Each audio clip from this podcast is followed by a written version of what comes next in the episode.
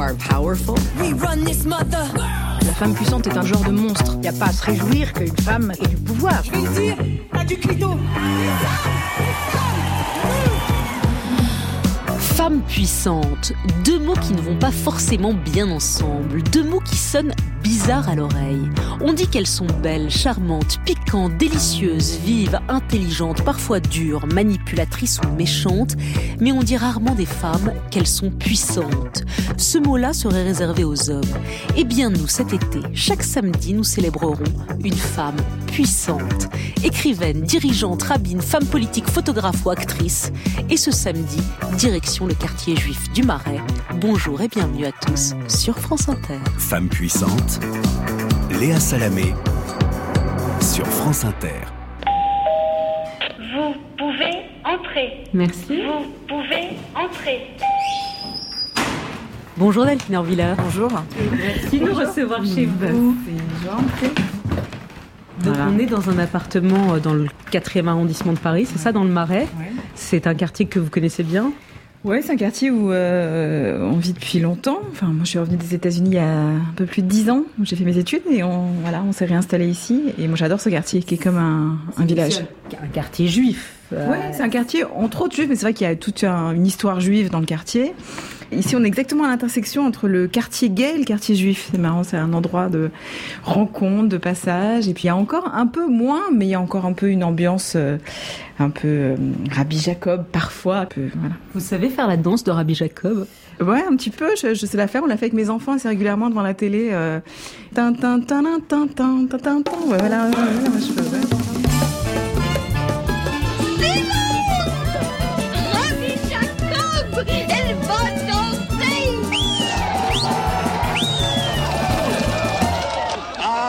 Vraiment très doué. C'était un miracle, Salomon, un vrai miracle Appelez-la Madame le rabbin ou Madame la rabbine, c'est comme vous voulez, les deux lui vont. Il y en a trois comme elle en France, trois seulement, une espèce rare donc dans un monde réservé aux hommes. En dix ans, elle est devenue la porte-voix du judaïsme libéral en France. Elle ne cesse d'interroger la place des femmes dans les religions. Elle défend la tolérance, la raison, la nuance. Ses conférences font salle comble à rendre jaloux ses détracteurs qui disent d'elle qu'elle serait la rabbin des people. Elle s'en moque et nous a reçus dans un appartement chaleureux rempli de livres et de jeux d'enfants sur un fauteuil un peu élimé par les griffes du chat. Elle a un sourire avenant et elle parle vite. Delphine Orviller est notre invitée. Si je vous dis que vous êtes une femme puissante, vous me répondez quoi? Euh, je sursaute un peu. C'est pas du tout comme ça que je me serais qualifiée. Euh, je trouve toujours la, puissance. Je sais pas, c'est un adjectif que je trouve un peu suspect. Toujours. euh. moi, je trouve qu'il y a une certaine grâce de l'impuissance. Et je trouve que les femmes, souvent, elles ont été du côté de l'impuissance et d'une certaine manière, elles ont trouvé la force. Donc c'est un, un adjectif dans lequel je me reconnais pas vraiment. Chaque fois que je pose la question, ça déstabilise les femmes comme si elles avaient du mal avec le concept d'être puissante. Alors que quand vous dites à un homme, vous êtes un homme puissant, il vous fait un sourire euh, heureux et j'ai l'impression que les femmes ont un problème avec l'idée d'être puissante. Je sais pas, c'est comme si on nous avait euh, appris ou qu'on avait intégré très tôt que c'était suspect, une femme puissante, que c'était quelque chose de subversif. euh. Et puis je crois qu'il y a beaucoup de femmes aussi qui souffrent de ce célèbre symptôme de, de l'imposteur, l'impression qu'on qu'on n'est pas vraiment à notre place ou qu'il y aura quelqu'un de plus habilité que nous à, à se trouver là où on se trouve. Voilà, on est tous un peu des imposteurs, mais c'est un mot Parce qui n'existe pas au féminin. Non, c'est ça On dit pas imposteuse Non, peut-être qu'il faudrait l'inventer. Il faudrait à l'Académie française. On en parlera. Mais en fait, l'idée de puissance des femmes, et peut-être le malaise, c'est aussi l'idée de l'ambition. Peut-être. Là aussi, un homme ambitieux, c'est quelque chose de bien. Une femme ambitieuse, c'est quelque chose de suspect. Ça vous a pas étonné, ça? Si, mais comme tous ces mots qui, dès qu'on les met au féminin, deviennent euh, étrangement sexualisés ou suspects ou subversifs, euh, il faut du temps pour s'en rendre compte. C'est étrange comme le langage nous construit. Et en fait, euh, on a intégré tellement de choses. Euh, Moi, je, je me rends compte tellement souvent, ayant des garçons et des filles. euh, toute féministe que je suis, impliquée dans ces questions d'égalité homme-femme, je me suis surprise en plein d'occasions quand ils étaient plus petits à, à me reprendre parce que je félicitais mon fils en lui disant euh, qu'est-ce que t'es fort? Et mes filles en leur disant comme tu es mignonne et des clichés les plus caricaturaux, les plus. Je me suis surprise moi-même à être tout simplement habitée par ce langage et par ces codes. On est tous, euh, voilà, tous, c'est à l'œuvre malgré nous. Je demande à chaque fois que vous me rameniez un objet lié à la puissance. Qu'est-ce qui symboliserait la puissance selon vous? C'était un peu casse-tête pour moi. Alors euh, j'ai compris que vous me demandiez un objet qui représentait pour moi la puissance des femmes ou la mhm. puissance féminine. Et alors j'ai trouvé sur mon étagère tout à l'heure, vous allez trouver ça peut-être grotesque, une pelote de laine. Pourquoi j'ai choisi cet objet? Ah oui, Effectivement, là tout de suite la puissance, c'est pas évident. Mais alors pourquoi? Euh, Parce que je crois que les femmes, euh, à tout plein de moments de leur histoire, quand elles n'avaient pas de puissance, justement de puissance politique, elles étaient relayées à, à la sphère de l'intériorité, à la sphère de, de la couture en réalité, on pense au personnage de Pénélope qui coud et qui découd euh, toute la nuit, euh, et c'est son intrigue à elle. Euh, c'est la façon dont, elle va manipuler le monde. C'est sa seule action politique dans l'histoire, d'une certaine manière. C'est marrant que en, anglais, le mot pelote, plot, ça veut dire justement l'intrigue. En fait, les femmes, elles ont été soupçonnées tout au long de leur vie d'être dans l'intrigue, de manipuler, d'être dans la ruse. Et moi, je crois que c'est à la fois vrai ou faux. C'est faux parce que, bien entendu, c'est un cliché misogyne d'affirmer que les femmes manipulent le monde. Mais c'est vrai dans le sens où je crois qu'elles n'ont eu aucune puissance politique, justement, si ce n'est dans les moments où elles ont dû ruser avec l'histoire. La puissance féminine a dû intriguer pour avoir du pouvoir parce que naturellement, elle n'allait pas en avoir. Et je crois que pour ce qui est de mon domaine, le domaine de la pensée religieuse, tout au long de l'histoire, les hommes ont eu le texte et les femmes, elles ont eu le textile et qu'elles ont dû composer avec ça et trouver moyen d'avoir accès au pouvoir autrement. Voilà. Au fond, pour vous, une femme puissante, c'est une femme savante. Oui, je crois que dans tous les systèmes de pensée, si on n'a pas accès au savoir, on n'a pas accès au pouvoir. C'est-à-dire que si vous n'avez pas accès au texte, à l'étude, au logos, au savoir, à la connaissance, vous êtes condamné à n'avoir aucun accès au pouvoir. Et je crois que c'est précisément pour ça qu'on tient les femmes à distance des textes, en tout cas pour ce qui est du monde religieux.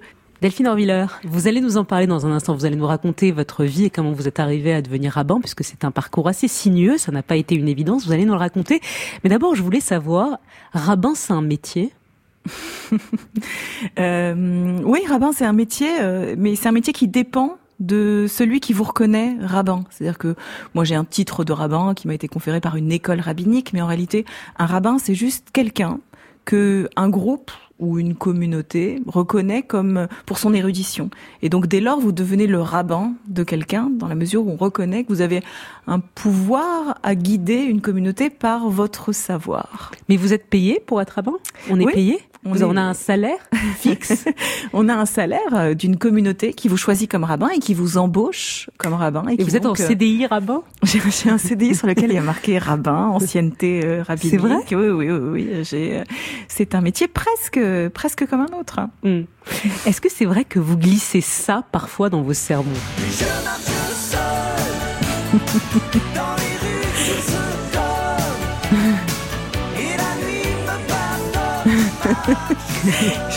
vais me confesser, ce qui n'est pas quelque chose de, très juif. Non, vous êtes catho, c'est le moment catho de l'interview. Donc, Jean-Jacques Goldman dans vos sermons. Oui, oui, c'est devenu un peu une, blague pour mes amis, un peu pour les membres de, ma communauté, que je, cite très souvent euh, Jean-Jacques Goldman. Moi, je mets souvent de la culture euh, pop dans mes sermons parce que je pense qu'il ne faut pas déconnecter euh, le monde de la réflexion et de la pensée religieuse de ce qui est voilà le monde dans lequel on vit tout simplement. Et puis, c'est vrai que je, Jean-Jacques Goldman a joué un rôle particulier, dans, sans doute euh, comme une espèce de référence musicale avec laquelle notre génération a grandi, euh, sans aucun doute. Moi, j'ai eu la chance de le rencontrer un jour. Euh, ah oui, c'est rare parce ouais, que voilà, à, la boulangerie, tout près de voilà, il y a quelques années. je raconte souvent cette histoire parce que je me dis qu'un jour, peut-être, je sais pas, il se souviendra de cette histoire qu'on s'est croisés un jour, quelques instants. Vous lui avez parlé? Boulangerie, jamais, jamais. ah, vous avez pas osé Si, si, on a échangé ce jour-là. vous lui avez dit je suis fan ou je vous avez dit, dit quoi? je lui ai dit que je me souviens très bien. Je lui ai dit si je vous dis que j'aime beaucoup ce que vous faites, ça fait très. Et il m'a dit, ça fait très plaisir. Oh. Voilà, c'était charmant, élégant, voilà. Et donc voilà, maintenant je lui je lui dis que très souvent il habite mes sermons. Je crois pas que ça a été euh, que c'est dans, dans, ces buts-là qu'il est composé euh, ces, ces, ces, chansons d'être citées dans, dans, dans, les synagogues, les églises ou les mosquées de France. Mais voilà, très souvent à l'appui de mes sermons rabbiniques, je, je place discrètement des versets goldmaniens. Il y a Je marche seul, mais il y a Envole-moi par exemple. Qui est... Euh, oui, et puis il y a surtout dans les chansons de Jean-Jacques Goldman. Attends, je vais en faire une exégèse rabbinique. Il est très souvent question de départ faire un sermon sur Jean-Jacques Goldman. Voilà, le Talmud. Avec Jean-Jacques Goldman. Le Talmud par Jean-Jacques Goldman et par Delphine Orvilleur. C'est que de très nombreuses chansons de Jean-Jacques Goldman parlent d'une mise en route. Là-bas, on ira. Toutes ces chansons disent qu'on devient soi-même quand on quitte le lieu où on est né. Qu'il y a quelque chose qui est de l'ordre d'un départ nécessaire qui vous permet de devenir qui vous êtes. Et ça, c'est quelque chose, d'abord, une thématique qui me tient à cœur, mais je crois que c'est une thématique biblique, en réalité, ou c'est une thématique spirituelle tout court. Tous ces personnages importants du texte, c'est des gens qui sont partis de chez eux et qui savent que c'est dans le voyage que se fait la vraie rencontre spirituelle. Parce que vous, il vous a fallu partir ailleurs pour vous trouver, pour trouver votre place, pour trouver votre vocation. Delphine Orviller, encore une question sur vos enfants. Vous venez d'en parler tout à l'heure. Avoir une maman rabbin, c'est pas bizarre pour eux Ils disent pas, mais maman, pourquoi t'es pas normale? Pourquoi t'es pas comme les autres mamans? Pourquoi t'es rabbin? C'est bizarre, non? Je crois que mes enfants, il leur a fallu un certain temps pour comprendre que c'était pas un métier normal ou que c'était un métier atypique. Étant enfant tout petit, euh, le métier de leur maman et le métier de leur maman, je les souviens très clair. Un jour, mon fils, euh, je lui ai demandé ce qu'il voulait faire dans la vie. Il m'a dit euh, pompier ou Superman. Et donc je lui ai dit mais pourquoi pas rabbin? Et là, il, a soufflé. Il m'a dit c'est vraiment un métier de fille. Et, et j'ai trouvé ça incroyable sur le moment que pour mon fils qui avait 5 ou 6 ans à l'époque, bien évidemment, pour lui, c'était un métier de fille parce que c'est pas un métier qui incarnait pour lui la virilité, c'était le métier de sa maman. Et donc, je crois que pour mes enfants, il a fallu un certain temps pour comprendre que, effectivement, c'était atypique. Euh, maintenant, je crois que ils en sont assez fiers. Ils le disent, en, surtout mes filles, en bien de, des circonstances. Elles aiment beaucoup euh, parler de ça. Elles disent quoi? euh, Maman et rabbin? Que voilà, considèrent que c'est un, un, métier original. Même si la plus petite, c'est pas exactement ce que ça veut dire. Elle pense quand je lui ai demandé un jour qu'est-ce que c'est pour toi être rabbin, elle m'a dit c'est être chanteuse en fait. Elle me, elle me voit chanter euh, à la synagogue, donc elle pense que c'est plus proche d'un métier comme ça de, de, de chant. Donc chacun a sans doute son interprétation de ce dont cette fonction relève. Mais voilà, récemment mon fils est, est devenu euh, bar mitzvah, donc il a atteint un âge où il a, il a, il a fait l'office à mes côtés à la synagogue, et ça a été une émotion immense pour moi de d'être à la fois la, maman et le rabbin en cette occasion. Je me suis dit que voilà dans, dans l'histoire ça avait sans doute pas été euh, euh, commun. Il n'y a pas eu euh, beaucoup de, de, de, ce genre de partage. Finalement, c'est assez récent à l'échelle de l'histoire. Le, jour où j'ai pris mes fonctions à, la synagogue à Paris, dans le 15e arrondissement, dans, dans ma synagogue, j'étais très enceinte à cette époque de, de ma fille et j'avais dit dans mon discours d'intronisation que c'était finalement assez rare à l'échelle de l'histoire que, que les rabbins partent en congé maternité.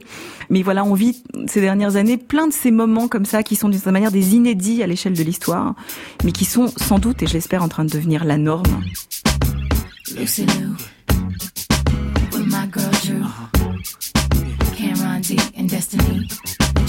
Charlie's Angels, come on. Come on. Bring it, bring it. Uh, uh. Question, tell me what you think about me. I buy my own diamonds and I buy my own rings. Only ring your celly when I'm feeling lonely.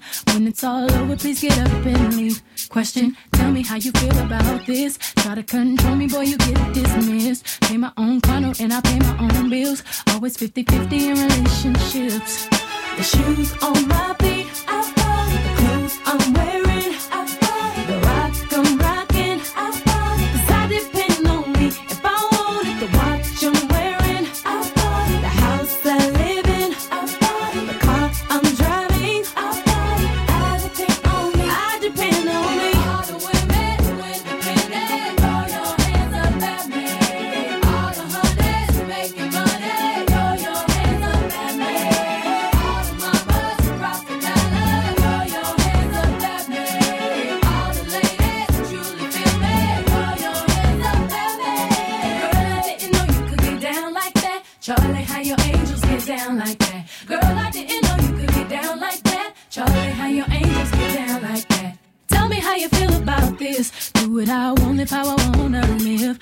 Sacrifice to get what I get. Ladies, it ain't easy being independent. Question, how'd you like this knowledge that I brought? Bragging on that cash that he gave you is the front. If you're gonna brag, make sure it's your money you front. Depend on no one else to give you what you want.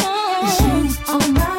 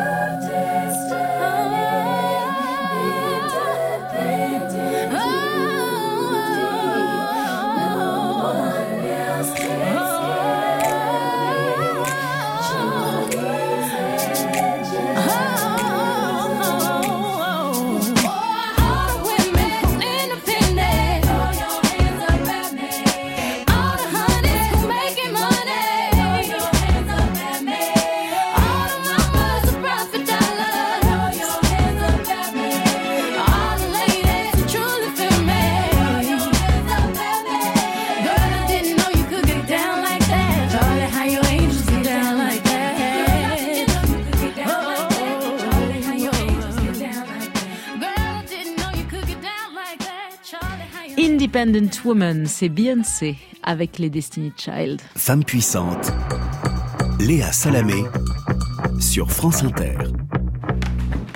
Delphine Orviller, comment votre mari a réagi quand vous lui avez dit je vais devenir rabbin? Il est tombé de sa chaise euh? Ouais, je crois qu'il l'a pas vraiment cru sur le moment où on s'est rencontrés quand j'étais, je m'engageais dans les études rabbiniques. Et je crois que pour lui, c'était euh, assez inaudible. C'est quelque chose qui, sur le moment, il pensait que c'était sans doute une forme de, de plaisanterie. Euh, lui a grandi d'ailleurs, comme moi, dans un monde où il n'y avait pas de référent rabbinique au féminin. C'était bien évidemment une fonction euh, donc il vous a pris toute masculine. Pour, euh, un trip. Euh... Ouais, il a trouvé que j'étais très originale, sans doute. Je ne sais pas quel rôle ça a joué euh, ouais. dans la séduction qui s'est opérée, mais mais voilà, en fait, euh, je, je pense que c'était très très euh, très très surprenant pour lui. Voilà, je me souviens que pour l'anecdote, hein, il a dit à sa à, à, quand il a annoncé à, à, sa maman qu'on allait se marier. Je me souviens que elle en parlait autour d'elle. Elle, elle, disait mon fils va épouser un rabbin, et elle me disait que très souvent les gens lui disaient ah bon il y a des rabbins homosexuels parce que pour les gens c'était quand même plus logique d'imaginer ça qu'une femme rabbin. En fait c'était pas euh... aujourd'hui je pense que les choses changent tout de même. Ça fait maintenant dix ans que je suis rabbin euh, en France. J'ai l'impression que beaucoup de gens quand même maintenant savent qu'il y a des femmes rabbins. Voilà, mais non, mais aujourd'hui, vous êtes devenue une star, euh, Delphine Orviller. et oui, ça vous fait rire, mais oui. Oui, vous avez le portrait dans tous les magazines, même euh, à l'étranger. Vous êtes devenue une star. Et comment il le vit, lui, votre mari, qui a son travail, qui est consultant, qui est par ailleurs le maire du 4e arrondissement de Paris? Est-ce que c'est facile pour un homme d'accepter la réussite de sa femme? Je sais pas du tout, faudrait lui, lui demander, mais je, je crois que c'est, j'ai l'impression et je j'ai beaucoup de, de, gratitude pour lui. Ce sujet-là, c'est qu'il m'a, j'ai jamais eu l'impression qu'il entravait mon, mon parcours. Finalement, il m'a rejoint aux États-Unis parce que je devais étudier aux États-Unis et quand il a fallu qu'on rentre en France, finalement, il, il m'a laissé d'une certaine manière prendre le lead de ce retour. Il a accepté que vous preniez la lumière plus que lui. J'ai eu l'impression qu'il le vivait pas vraiment comme une menace, ce qui est sans doute pas euh, évident. Même s'il y a eu des moments où, euh, je me souviens notamment euh, à plusieurs occasions, on a été invité dans des dîners où euh, où lui se retrouvait euh, en étant Monsieur Orviller, donc en ayant perdu d'une certaine manière aux yeux des gens son nom de famille, puisque c'est mon nom de jeune fille, Orviller. Moi, j'ai jamais changé de nom. Et c'est intéressant. J'ai souvent pensé dans ces moments-là à Antoine Veil je pense qu'il a souvent été dans sa vie euh, Monsieur, Monsieur Simone Veil. Monsieur Simone Veil, même si c'était son nom à lui. Tout à coup, vous êtes euh, là en qualité de peut-être accompagnant, ce qui n'a pas été, euh, oui, ce qui est sans doute pas facile à vivre pour un homme euh, qui aurait des repères beaucoup plus traditionnels. Vous me faites la transition, Delphine Orviller. Vous êtes né le 8 novembre 1974 à Nancy. Ce jour-là, alors que vous voyez le jour, à Paris, il y a une femme qui s'exprime ce jour-là, précisément à l'Assemblée nationale. Je voudrais tout d'abord vous faire partager une conviction de femme. Je m'excuse de le faire devant cette Assemblée presque exclusivement composée d'hommes. Aucune femme ne recourt de gaieté de cœur à l'avortement. Il suffit d'écouter les femmes. C'est toujours un drame. C'est toujours un drame. Cela restera toujours un drame. Simone Veil. Simone Veil qui défend sa loi sur l'IVG le jour de votre naissance. Est-ce que vous croyez aux signes En tout cas, je me suis souvent dit en écoutant ce discours qui, à vrai dire, me bouleverse à chaque fois que je l'entends à nouveau, de, que c'est comme si Simone Veil c'était. Vous avez les larmes aux yeux. Hein. Ouais, je, je, trouve que c'est c'est bouleversant ce moment où elle commence son discours en disant je m'excuse de prendre la parole devant cette assemblée euh, d'hommes parce que elle dit très bien cette phrase de quelle façon, en tant de circonstances dans l'histoire, les femmes ont commencé par s'excuser avant de s'imposer. Et moi, je me suis souvent dit que Simone Veil, c'était comme dans les contes, vous savez, ces fées qui se penchent sur le berceau des enfants qui naissent.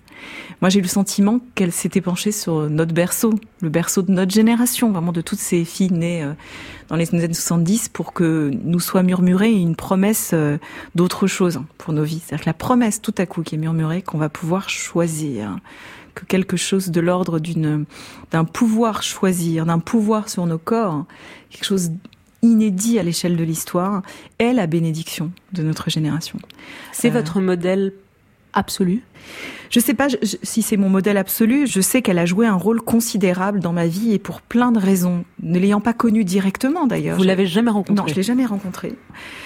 En fait, ma rencontre avec Simone Veil, physiquement, c'est le jour de son inhumation, puisque j'étais aux côtés de sa famille au moment où on prononçait le, le Kaddish, la prière du deuil. Dans le judaïsme, ses fils m'avaient demandé de me tenir aux côtés du grand rabbin de France et à leur côté à ce moment-là. Et en fait, pour moi, elle, elle a joué de mille manières le rôle d'une guide pour plein de raisons, et comme femme, et comme juive, et comme survivante, et comme femme qui prend la parole. Et puis elle incarnait la résilience, la capacité à se relever, la capacité aussi à s'engager pour un combat universel, qui est quelque chose euh, que je trouve voilà extraordinaire et qui me parle. Plus le temps passe, de plus en plus, dans un temps de d'empathie sélective et de compétition victimaire, qu'il y ait des gens comme Simone Veil qui aient vécu ce qu'ils ont vécu pour ce qu'ils étaient et qui sont prêts à se lever pour d'autres, pour d'autres douleurs, pour d'autres souffrances. C'est quelque chose d'incroyablement inspirant. Euh, dans mon dernier livre, j'ai choisi de dédier donc le livre à Simone et Marceline, parce qu'en réalité, à elles deux, elles incarnent, à mon sens, quelque chose de l'ordre de tout ce qu'une femme peut aspirer à être. Euh, et je trouve ça extraordinaire qu'elles aient eu cette amitié. Marceline, c'est Marceline euh, Loridan Ivens, qui nous a quittés aussi il y a quelques mois. Mm. Euh, Écoutez-la. Pourquoi tout d'un coup les Juifs on ne sait pas pourquoi, mais on sait très bien pourquoi. On sait très bien pourquoi on les a assassinés. On sait très bien. C'est une vieille histoire chrétienne. Elle date de 2000 ans. Faudrait pas l'oublier quand même. Faudrait pas faire semblant que le monde a changé. Il n'a pas tellement changé encore. Il est en train de changer dans le pire, dans la barbarie la plus euh, stupide, la plus totale, l'obscurantisme honteux, dont vous devriez tous et nous tous avoir honte. Si c'est ça qu'on peut laisser à, des enfants que je n'ai pas voulu avoir, ben mince alors. Que vous n'avez pas voulu avoir, à cause de l'antisémitisme, écrivez-vous. Oui, oui, pourquoi mettre un enfant au monde euh, pour qu'il revive la même chose, dans des conditions plus ou moins différentes, mais tout à fait pareilles Jusqu'où on va aller Jusqu'à quelle mort on va aller? Marceline Loridan, au micro de Patrick Cohen, c'était en 2015. Elle est dure. Elle est très dure dans ce qu'elle dit. Mais elle est... Ça vous choque pas? Ça a choqué, ce moment-là a choqué, il y a eu beaucoup de réactions. Oui. moi je me souviens de l'avoir entendu en direct et qu'on avait l'impression que, d'ailleurs on l'entend dans le silence de Patrick Cohen, il y a un moment de, de blanc comme un ange passe, je crois qu'on dit hein, en français cette expression. En fait, Marceline, elle avait ce talent pour euh, faire passer les anges. Elle disait des choses euh, euh, sans filtre. Elle avait une liberté que, que, à vrai dire, moi j'ai connu chez personne d'autre elle avait, euh, elle avait la liberté de sa coiffure. C'était une femme aux cheveux rouges et, et bourriffés. Euh, là où Simone Veil était, était incarnée par son chignon, à elle deux, leurs deux coiffures disaient euh, quelque chose, ce qu'elles étaient. Et c'est très étonnant cette amitié entre la, parce que Simone Veil c'est aussi la bourgeoise, conservatrice, et Marceline qui a aimé les hommes, qui a pas mm. écrit sur le corps, qui a écrit sur le sexe, qui était libérée. C'est déjà bizarre de les imaginer toutes les deux buvant le thé euh, mm-hmm. ou se bourrant la gueule. Je sais pas ce qu'elle euh, ce qu'elle faisait, mais ça vous a pas ça vous a pas étonné? C'est c'est un peu deux visages de femmes très différentes, mais à la fois qui se complétaient de façon tout à fait euh, étrange. Parce que moi je pense souvent au fait que Simone Veil avec son chignon et son sens du devoir Finalement, elle a donné aux femmes la liberté. Et Marceline, avec sa liberté folle et sa passion de l'amour et du désir, mm. eh ben, personne comme elle ne nous a enseigné le devoir. Et donc, à elles deux, dans leur façon d'être, elles ont su nous raconter une espèce d'histoire du féminin et de sa puissance. Parce que, en réalité, tout au long de l'histoire, les femmes, elles, aspirent, me semble-t-il, à être à la fois, en tout cas, moi j'aspire dans ma vie, à être à la fois Simone et Marceline. Et je crois que voilà, à elles deux, elle raconte euh, cette histoire de façon incroyable. Puis j'ai des souvenirs de Marceline, euh, parfois totalement. Euh, je peux, je peux raconter ça maintenant. J'étais à côté d'elle au moment de, aux Invalides, dans la cour des Invalides, pendant la cérémonie pour Simone Veil. Et, et à un moment donné, elle s'est penchée vers moi. Elle m'a dit est-ce que tu crois que je peux allumer un pétard? Et, euh, et, ça, c'était 90 ans. Voilà, c'était Marceline, c'était sans sans limite, c'était sans, filtre. sans filtre. Et je lui ai dit, je crois que toi, personne ne pourra rien dire. Voilà. elle a allumé le pétard. mais c'était un moment où elle avait su ramener. Alors ça peut paraître grotesque, mais qu'est-ce que ça racontait cet épisode que elle a choisi Marceline, de faire gagner la vie en toutes circonstances, même quand le cercueil est devant elle et même quand la mort a toqué à la porte, elle a choisi qu'elle ferait gagner la vie en toutes circonstances. Votre prénom et votre nom? Delphine Orviller. Votre profession? Je suis rabbin. Ah Pardon, vous ne correspondez pas tout à fait à l'image classique du rabbin. On peut dire euh, bonjour euh, Madame le rabbin, bonjour Madame la rabbine, comment, comment dit-on? Vous voulez pas qu'on vous dise rabbine? Malheureusement, on pense souvent que c'est la femme du rabbin. peut-être que mon mari est la rabbine, mais en tout cas, c'est on mari qui est la rabbine. Est-ce qu'il faudrait vraiment féminiser ce mot rabbin? Delphine Orviller, Madame le rabbin.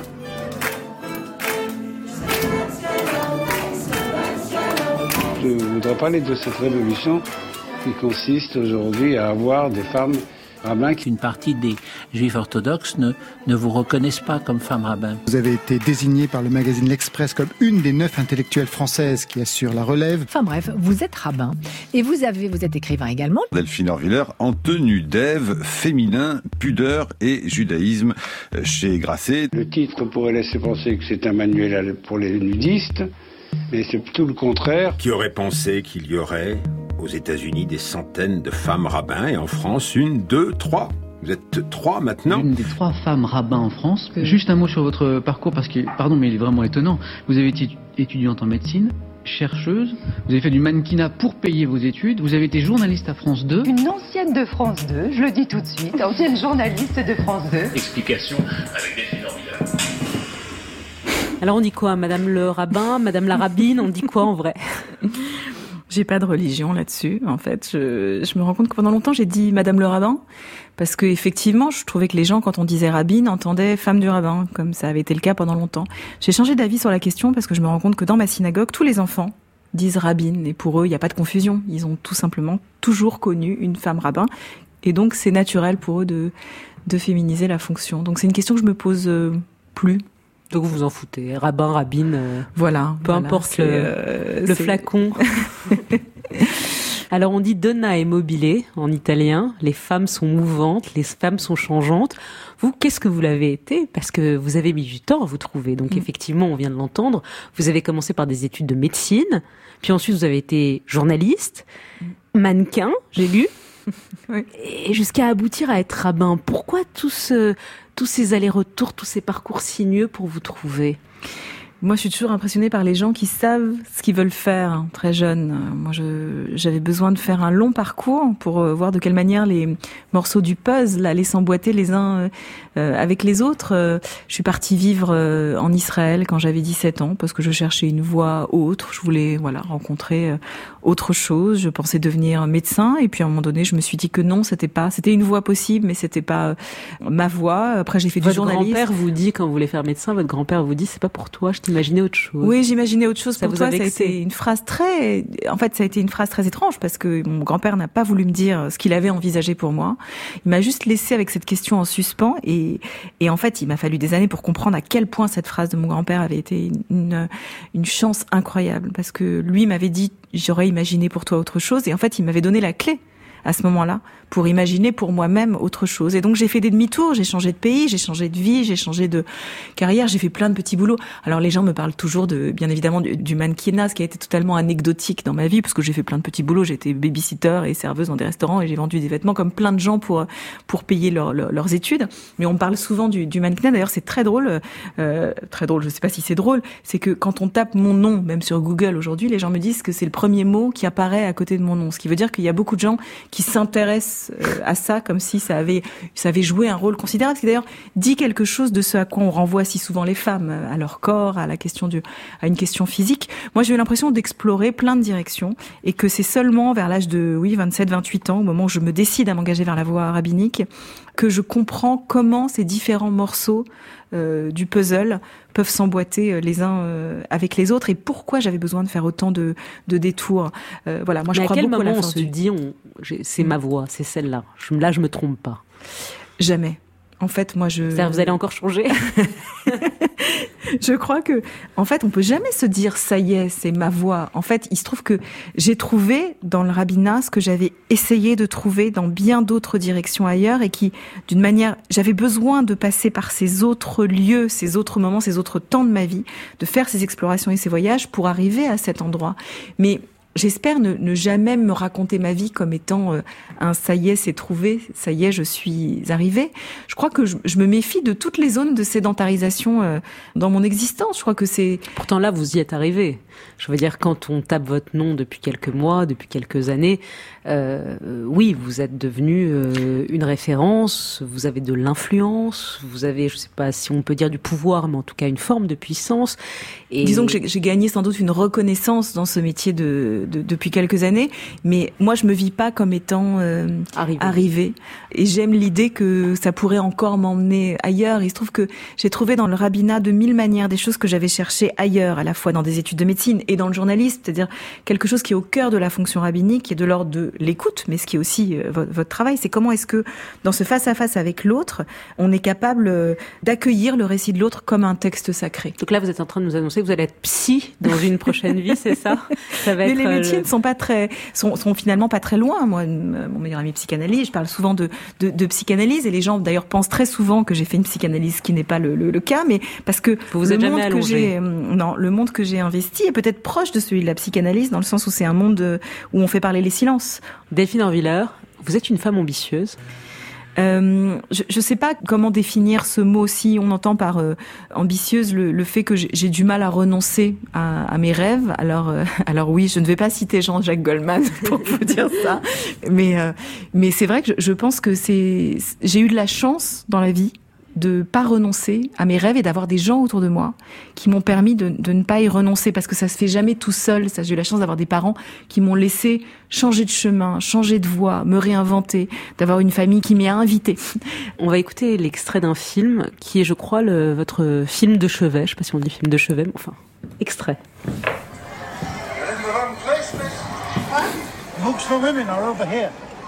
Novels, very romantic. I'd like to buy this one, please. Sacred books are for men. Why? It's a law, that's why. Where is it written? Never mind where, it's a law. Well, if it's a law, it must be written somewhere. Maybe in here, I'll take it. Miss, do me a favor. Do yourself a favor. Buy a nice picture book. Girls like picture books. Extrait de Yentl avec Barbara Streisand, qui est un film de 1983 qui raconte l'histoire d'une jeune polonaise juive en Pologne au début du XXe siècle, qui est obligée de se transformer en garçon pour étudier la Torah parce que c'est interdit aux filles. Vous voyez ce film à quel âge et pourquoi c'est une révélation? Je le vois, je crois, à sa sortie, donc euh, j'ai, pas dix ans encore. Euh, c'est un, un film sur la transgression. Voilà, c'est un film sur euh, euh, sur la transgression. Et maintenant que j'y repense aussi, c'est un film sur sur le rôle des des parents et des grands-parents dans les rêves des enfants, parce que finalement, Yentl, la chanson la plus célèbre dans dans ce film, c'est une chanson qui a été composée par Michel Legrand, où elle chante Papa, can you hear me? Papa, can you see me? Papa, can you hear me?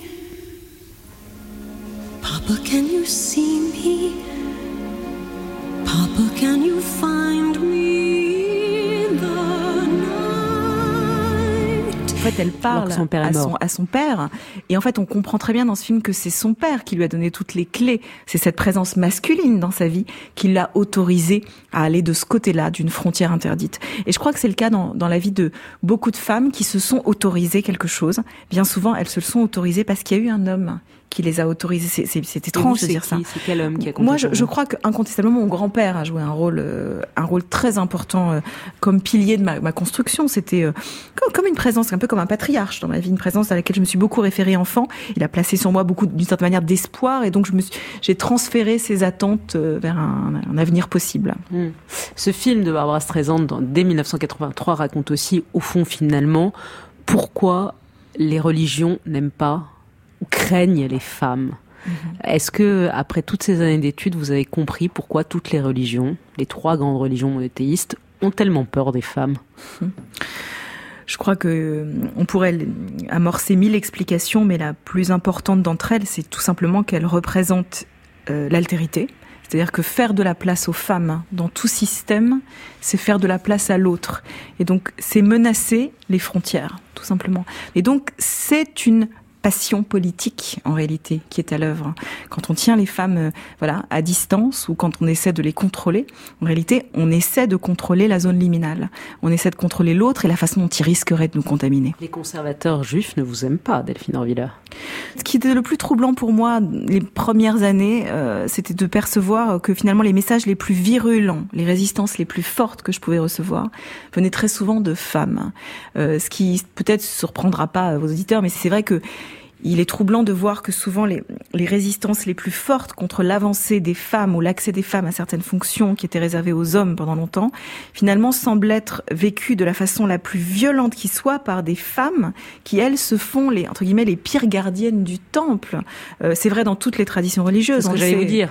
C'est vrai aussi beaucoup de femmes euh, au dans Maghreb qui défendent l'excision. Exactement. Exemple, oui. Disent que c'est c'est de la mère que passe le conservatisme en fait, pas tant du père. Et mais je, qui... oui, on comprend très bien d'où ça vient. C'est qu'en réalité, il y a certaines femmes à qui on a dit voilà ton domaine imparti, voilà ton domaine réservé, et l'accès d'une femme à des fonctions euh, politiques ou à un pouvoir, voilà, de, de, de, dans une hiérarchie religieuse remet en question le domaine désigné qui est le leur.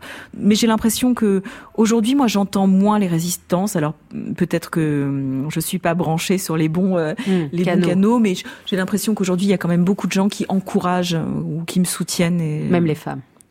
Oui, j'ai l'impression qu'aujourd'hui, quand même, euh, en fait, on vit dans un temps paradoxal où d'un côté, beaucoup de gens pensent que c'est dans l'ordre des choses que les femmes, par exemple, dans les religions, aient plus de place, mais paradoxalement euh, ou simultanément, parce qu'on est dans un temps de repli identitaire, un temps où les fondamentalismes ont le vent en poupe, simultanément, on entend de plus en plus fort des voix qui s'y opposent. Donc, on est finalement dans un entre-deux phénomène.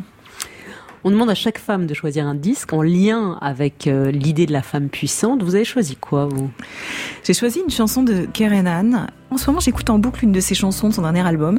De nombreuses chansons parlent du couple et de l'amour. Et celle-ci, on a l'impression en l'écoutant qu'elle parle d'une séparation, d'un couple qui se déchire. Et quand on l'écoute, il y a comme un deuxième degré que je trouve très poétique. Elle parle en fait du conflit territorial entre Israël et les Palestiniens, peut-être. En tout cas, un conflit territorial qu'elle vient calquer sur un, une, une crise de couple. Et je trouve ça très juste, ce double sens.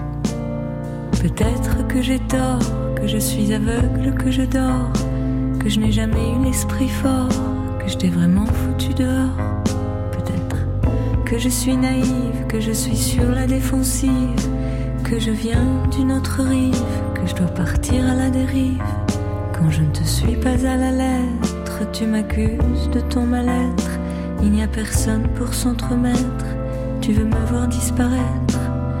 Peut-être que je m'égare du mauvais côté de l'histoire, qu'il est temps de faire bande à part, que c'est foutu, qu'il est trop tard. Vu de l'extérieur,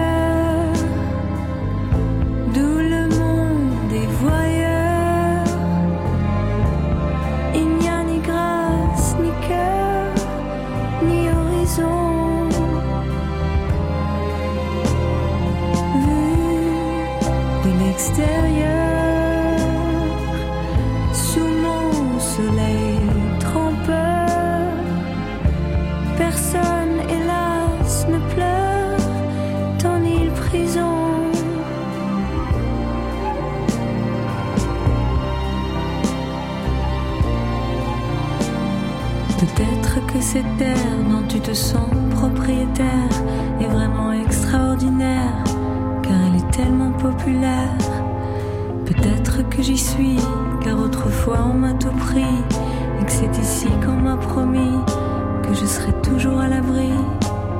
Mais toi, tu veux ma peau, tu veux troubler mes idéaux, tu veux ton paradis là-haut, lorsque tu brûles mon drapeau.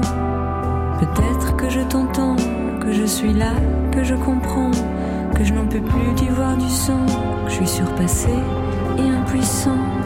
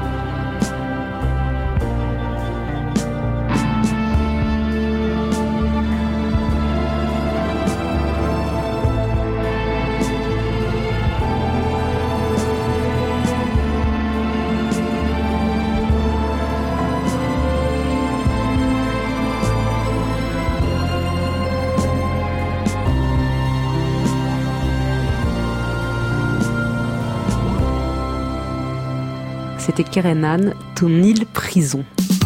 Femme puissante sur France Inter. Delphine Orvilleur, j'avais envie de vous faire entendre la voix d'une femme, d'une actrice, une actrice américaine, une grande actrice américaine déjà oscarisée, euh, qui est aussi une femme engagée, engagée pour les femmes, et qui a quatre enfants. C'est Kate Blanchett. Je l'avais rencontrée au dernier festival de Cannes et je lui avais demandé Comment vous arrivez à gérer tout ça? Votre carrière, vos quatre enfants, votre euh, vie de femme engagée, votre vie amoureuse, comment vous faites pour, euh, pour réagir à ça? Elle m'avait répondu, je déteste cette question parce que j'en ai assez. D'abord, on la pose jamais aux hommes. Et la deuxième réponse, c'est qu'en fait, je n'y arrive pas. Je suis comme toutes les femmes, je n'y arrive pas. Écoutez. C'est en fait très ennuyeux. C'est extrêmement ennuyeux, car la réponse ne peut être que la même chaque fois. Je n'y arrive absolument pas. Et chaque fois, on me pose cette même question. Comment tout faire, comment tout mener à bien? Ça sépare les femmes de poser cette question. Alors on fait comment pour élever trois enfants, être rabbin, être une femme engagée, être dans les médias? Je me reconnais tellement dans la réponse de Kate Blanchett qu'en fait ça fait ça fait du bien d'entendre ça. Moi j'ai l'impression euh, aussi que ma seule réponse c'est que quand les gens me demandent euh, comment tu fais, je dis je fais très mal. J'ai toujours l'impression effectivement que je suis rattrapée, mais comme euh, la plupart des femmes autour de moi, avoir la culpabilité de pas être au bon endroit au bon moment, d'être trop absente. Ah bah, et pile vous, vous dites ça. Alors là je sais pas si c'est un signe. La porte s'ouvre de votre appartement et c'est quoi C'est votre fille qui Oui, je pense que c'est une de mes filles qui rentre à la maison. Donc on est dans votre salon et là vient de rentrer votre fille. À quel âge 6 hum, ans. Et ta maman, elle est quoi? Elle fait quoi comme métier? Elle est rabbin. Et ça veut dire quoi d'être rabbin? Bah qui chante. elle est chanteuse en fait. elle chante en hébreu. Ah oui? Et tu connais des chansons en hébreu toi? Il n'y en a qu'une seule que je connais mais... Vas-y. Vas-y. Mais je me rappelle plus trop des paroles. Oh, bah non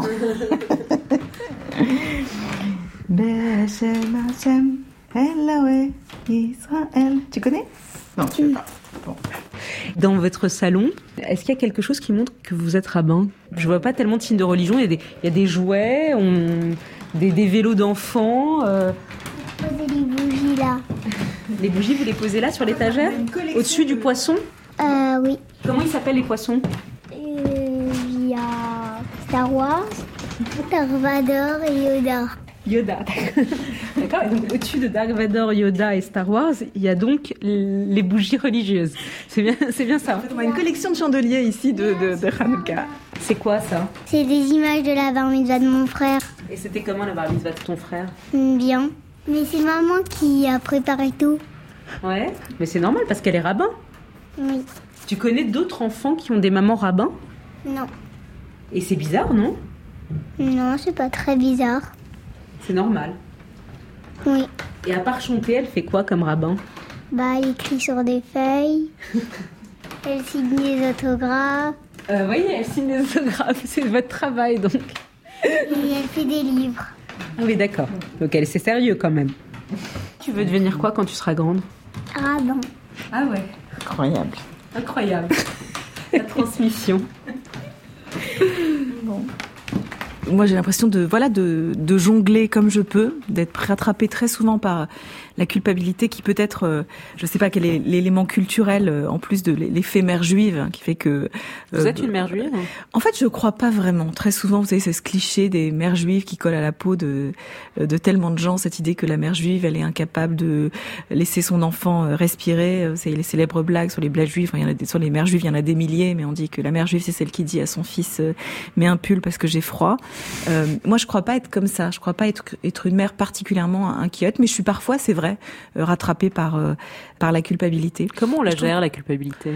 Eh Ben, en fait, euh, on la gérerait mieux, effectivement, s'il n'y avait pas tout un entourage qui, en permanence, euh, vous ramène à cela. Moi, j'ai l'impression que finalement, à chaque fois qu'on me pose la question, c'est comme si on me remettait un, un, un, jeton dans la machine où vous faites comme vous pouvez pour pour le vivre pas trop mal, ou en tout cas pour essayer de fonctionner au mieux et d'être le plus présente possible pour les vôtres.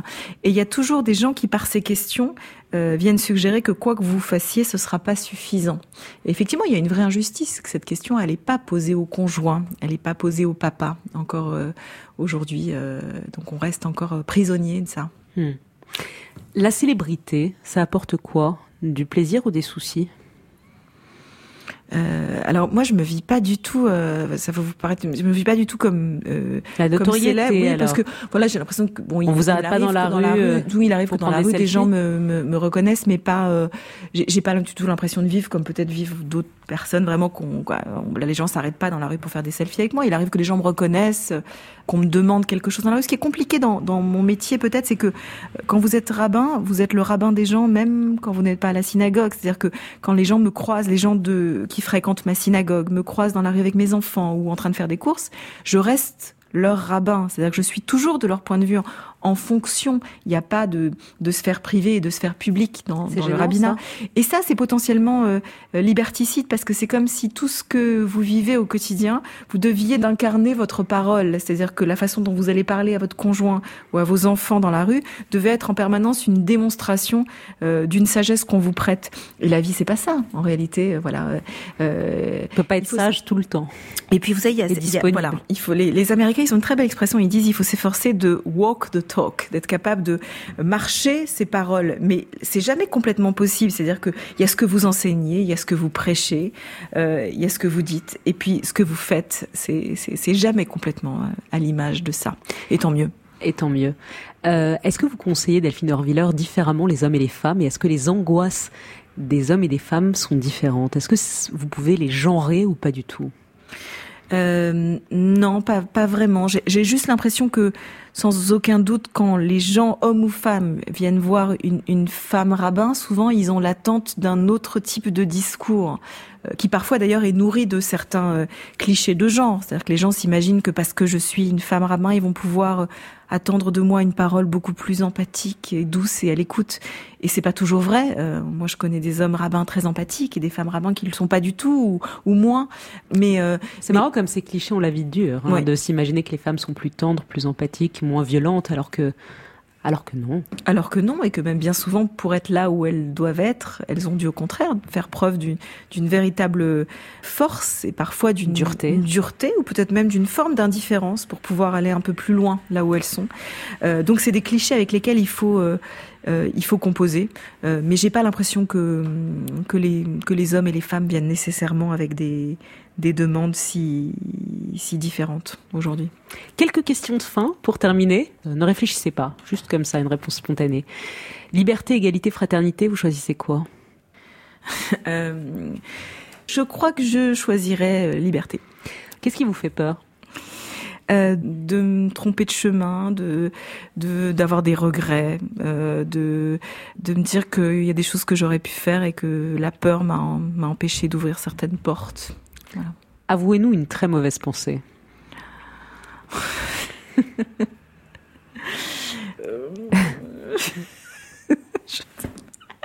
vous n'avez que des vous n'avez que des bonnes pensées, vous n'êtes que que, que, bonté et bienveillance. Vous n'avez euh. pas des jalousies, des des mauvaises pensées parfois. Si, sans, sans aucun doute, mais là j'ai rien qui me vient euh, euh, à l'esprit. Je, je sais, je sais pas. Franchement, je, suis désolée de vous foutre en l'air cette séquence, mais alors là vraiment, j'ai pas de, je suis très mauvaise à ça.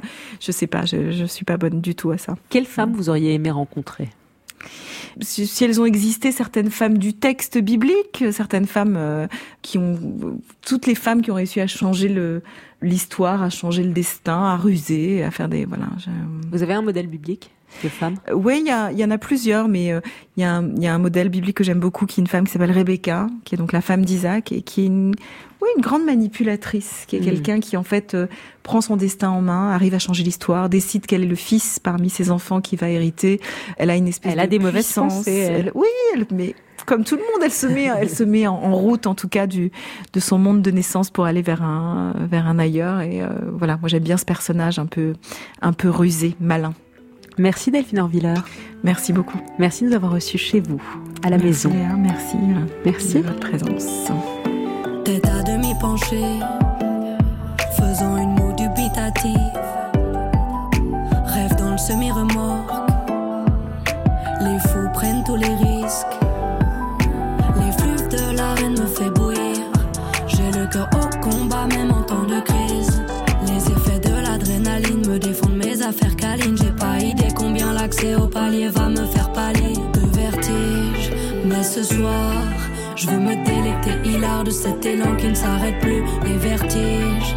Donc ce soir, je veux me délecter hilar de cet élan qui ne s'arrête plus. À l'horizontale, je te propose qu'on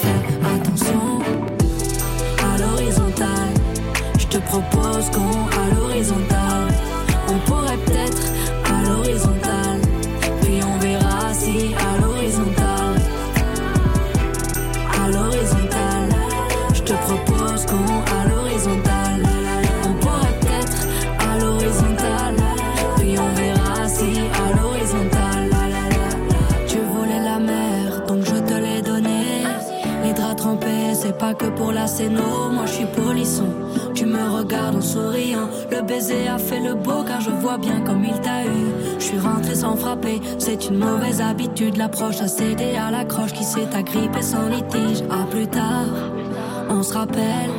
Si je te crois, je te connaîtrai. J'ai même espoir qu'on se reconnecte. C'était à l'horizontale d'Aloïs Sauvage à l'instant sur France Inter. Merci à Delphine Orviller. Cette émission était préparée par Outich Raniti, Céline Villegas, Mathieu Sarda, Pauline Loquès et Marie-Elisabeth Jacquet. À la prise de son, Jean-André Gianecchini. À la réalisation, Sonia Leglen. Bel été à tous.